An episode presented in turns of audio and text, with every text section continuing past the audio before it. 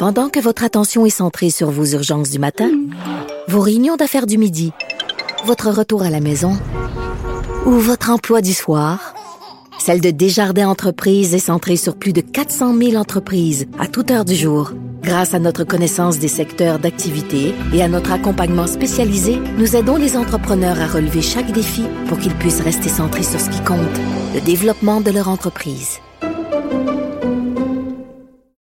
Parce qu'en immobilier, faut être à son affaire. Suivez les conseils de nos experts.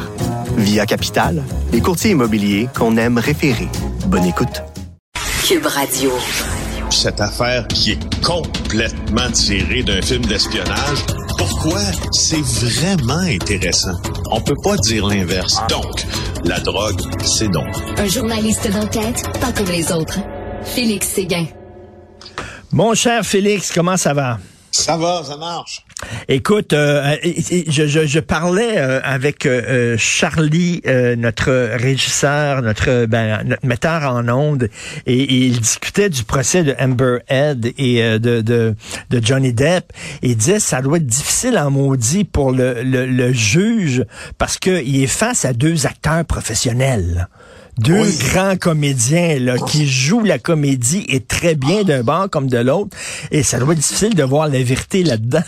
il, ben, il a tout à fait raison. Et c'est tellement raison d'ailleurs que c'est sous cet angle que je voulais t'en parler euh, aujourd'hui parce que euh, à distance, même euh, affecté euh, en Ukraine, j'ai suivi énormément ce qui se disait au procès de, de Amber Heard, qui est l'ex-conjointe de Johnny Depp. Sauf que là, Écoute, l'histoire qu'elle a racontée, là, une actrice hein, de 36 ans, une grande actrice d'ailleurs, une bonne actrice, tout comme Johnny Depp, elle raconte euh, et là, tu regardes la photo sur le site du Journal de Montréal, TVA Nouvelle, qui est prise par l'AFP. Là, tu regardes la photo de cette femme-là, euh, et elle a, elle a toutes ces toutes ces mimiques d'actrice ben qu'elle ben reproduit devant le tribunal. Sauf que l'histoire qu'elle raconte, est complètement horrible. Elle parle de euh, séjour en Australie en mars 2015. Euh, il s'y rendait Johnny Depp et elle était avec lui pour filmer euh, la cinquième partie là euh, du film Pirates des Caraïbes. Mm. Alors, lorsque lorsque le couple était en Australie, en Australie, il y a, il y a dispute qui a éclaté euh, brusquement. Ce qu'elle dit, c'est comme c'est comme un interrupteur. C'est comme quand on allume la lumière, il a commencé tout d'un coup. C'est comme si l'interrupteur avait été mis euh, en fonction, puis il a commencé, dit-elle, à hurler, lui lancer des bouteilles, des canettes, l'attraper par le cou, menacer de la défigurer avec un tesson de bouteille, le cogner contre des parois, lui a arraché sa chemise de de nuit et il dit je te hais, tu as ruiné ma vie, je vais te tuer. T'imagines la violence de cette agression là si ben toutefois c'est passé comme elle le raconte. Euh, et là, euh, il lui aurait enfoncé une bouteille d'alcool dans le vagin. C'est ce qu'elle affirme. Elle a dit je ne voulais pas bouger parce que je savais pas si la bouteille avait été cassée. Donc, euh, bien sûr, elle ne voulait pas se blesser. et là, c'est pendant cette scène-là qu'elle dit que Johnny Depp s'est entaillé un doigt euh, et, mais c'est parce que ça nous fait aussi le portrait de ces relations extrêmement toxiques. D'ailleurs, elle décrit cette relation comme étant toxique. C'est pas, pas une surprise, évidemment. Ben, euh, non, non, mais tu écoute, comme, comme ma mère disait, chaque casserole trouve son couvercle. à un moment donné, là, ils sont trouvés, ces deux-là, parce que d'un bord comme de l'autre, ils ont l'air assez intenses, mettons. C'est ça. Elle dit, elle dit, je ne pouvais pas l'empêcher de me frapper. Je ne pouvais pas. Moi, cette, euh, cette réplique-là m'a euh, un peu scié, en fait. Elle dit, je l'aimais tellement fort, c'était si toxique que je ne pouvais pas l'empêcher de me frapper. Quand tu parles de la spirale de la violence conjugale, c'est probablement dans son expression la plus euh, oui, c'est quoi, tu la plus difficile. Et tu sais quand c'était Johnny Depp qui, qui parlait, qui, qui témoignait, moi j'ai vu dans les médias sociaux même des filles qui disent ben finalement il semble avoir raison. Puis euh, je trouve que quand même il est très bon d'avoir fait revirer la situation puis de mettre ça, euh, de, de mettre les gens de son côté. Puis il y avait beaucoup de gens qui prenaient pour Johnny Depp, mais maintenant que tu, vois son point de vue à elle, tu entends son point de vue, hop, du coup, on, change de bord, mais c'est deux comédiens. Ben oui, c'est ça. C'est puis en, même temps, je trouve que c'est comme magnifier un peu ce, euh, procès-là qui euh, qui a lieu à Fairfax près de, Washington parce que au fond. Euh, D'abord, le procès, il y a, y a une chose qui n'est pas au Québec, qui est aux États-Unis, c'est-à-dire un procès des procédures filmées. Alors, ajoute au fait que ce soit deux vedettes hmm. internationales, deux comédiens de talent, un procès qui est filmé dans une cour de justice. Écoute, hier soir, je ne sais pas si tu as déjà visionné euh, des, des, reportages de Court TV, une chaîne américaine qui fait juste des reportages sur les affaires de cour, les affaires de justice. Écoute, écoute, si tu regardes les propos de Nancy Grace aussi là-dessus, qui est probablement la créatrice du genre, euh, la journaliste Nancy Grace, écoute, ils en font, mais leur chou gras, c'est comme un OJ, c'est comme un deuxième O.J. Simpson, si tu veux. C'est un euh, show. Oui, c'est ça. Donc, on a comme un peu euh, les, les, médias qui suivent euh, les affaires de justice font bouger l'aiguille de l'audiment avec ça énormément. Et Félix, toi, en tant que journaliste justement qui suit l'actualité judiciaire, t'en penses quoi, toi, de la diffusion euh, à la télé euh, des procès? Parce qu'il y a un côté effectivement euh, éducatif, instructif. On dit souvent que les gens connaissent mal le système de justice, connaissent pas comment ça se passe, ont toutes sortes de préjugés, comprennent pas vraiment la notion de présomption d'innocence. Ça sera une façon, mais en même temps, il y a la dérive, c'est-à-dire que ben, ça devient un show. Ben, trois choses là-dessus. Moi, je suis euh, un partisan de, de, la publication là, la, plus large possible des débats. Euh, des débats judiciaires, des procès, puis même de toutes les séquences des procès. C'est-à-dire, dans un monde idéal, moi, je suis pour une couverture, une publication à la caméra, de la diffusion en direct, s'il faut, total, de la mise en accusation, peut-être pas l'enquête préliminaire, parce que l'enquête préliminaire, c'est ce qu'on, c'est ce qu'on, c'est l'étape où on détermine euh, s'il y a assez pour se rendre à procès. Puis là, ça peut être hautement préjudiciable, mais mmh. c'est parce que au fond, la, la, la et on le dit depuis euh, l'affaire du fameux procès euh, secret, là, euh, qui a pas de numéro, euh, qui a pas de numéro de dossier, qu'on est incapable de trouver, ni c'est, c'est, qui, qui, qui, sont, qui en sont les parties, quels crimes ont été commis, pourquoi c'est caché. La principale caractéristique de la justice au Canada et dans tous les pays, c'est qu'elle doit être publique parce qu'il en va de la confiance mmh, euh, mmh. que l'on que l'on dépose entre ses mains de la justice. Parce que si les débats se font à huis clos, si les débats se font cachés, on ne peut pas prétendre que la justice nous sert parce qu'on ne sait pas ce qu'elle dit dans notre dos. Alors, tu sais, ça, chose un, moi je pense que c'est extrême, que ce serait extrêmement louable au Canada que ça, ça survienne. Le débat est pas nouveau, ça fait 25 ans qu'on en parle, mais on n'est pas rendu là. Et chose deux, pour ce que toi tu que tu apportes à cet argument-là en disant est-ce que ça ferait des citoyens mieux éduqués? Ben moi je pense que oui. Mm. Moi, je pense que mm. oui. Je, je, je, je, crois, puis je pense qu'on l'a dénoncé à plusieurs reprises, euh, dans les, tant chez les associations d'avocats de la défense, euh, tant euh, euh au, Conseil de la magistrature, que le, le, le citoyen lambda là, euh, canadien là, souffre peut-être d'un manque d'éducation en ce qui a trait à la justice. Puis, euh, tu sais, la justice, elle te gouverne parce que la justice, c'est là où c'est devant la, la, justice que tu te retrouves mm-hmm. quand tu as manqué à l'application d'une loi.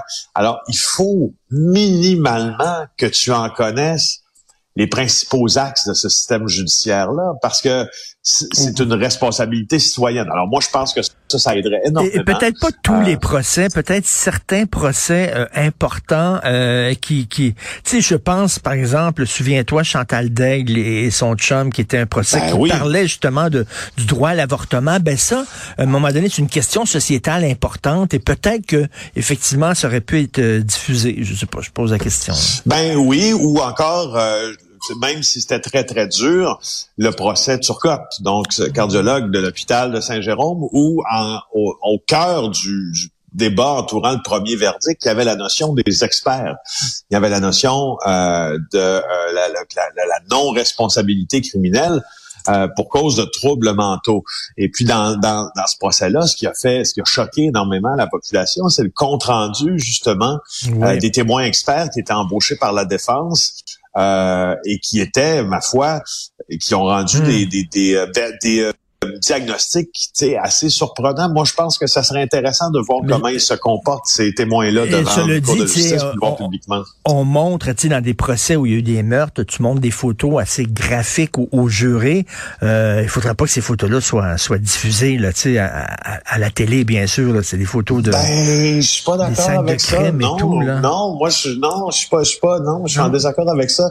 Ça fait partie Écoute, c'est la, c'est la, c'est la bien difficile réalité de quelqu'un qui euh, qui subit un procès puis du poursuivant puis euh, je dire c'est comme ça c'est la vie c'est le même ben, je sais bien mais tu sais mettons euh, comme le procès euh, Rocco Magnata euh, les jurés ont dû visionner le le vidéo dans lequel un gars se fait découper en morceaux, tu montes pas ça à TV là quand même. Là, ben écoute, tu montes pas. C'est parce que tu peux pas choisir. Tu comprends? C'est soit que c'est mm. public ou ça l'est pas. Tu peux, ça peut pas être, ça peut pas être un peu public.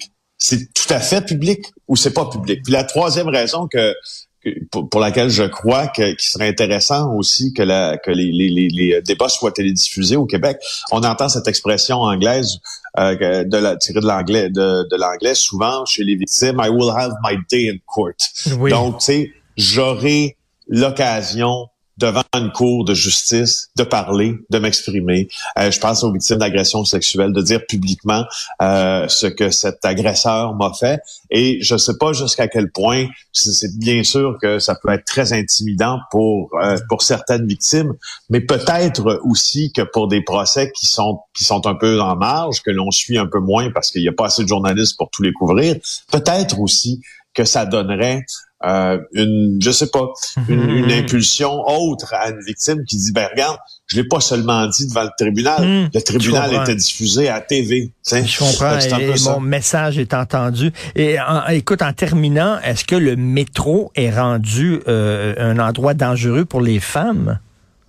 Ben, parce que si on se fie à ce que Francis Pillon écrit dans le journal aujourd'hui, ça l'a toujours été parce qu'il titre euh, Pas de pause pour les crimes sexuels dans les transports en commun. Alors, on sait que le transport euh, collectif a été le premier à pâtir de, de, de, la pandémie. Mais là, euh, tu vois, depuis 2017, là, c'est 431 crimes sexuels qui sont comptabilisés dans le métro de Montréal. Honnêtement, ça m'étonne. Je trouve que c'est beaucoup. Je sais pas, euh, quand tu as ben vu ça, c'était quoi ta réaction? Je trouve que c'est pas mal. Euh, Mais c'est quoi, ça va d'une fille qui se fait pincer les fesses par un passager jusqu'à une agression euh, complète? C'est complètement délirant. Ben, ça va des hommes qui, qui se frottent, entre guillemets. Ah d'autres d'autres qui mettent leurs mains où ils n'ont pas d'affaires. d'autres qui, qui, qui, qui, qui, toisent les femmes avec des hmm. regards très, très insistants.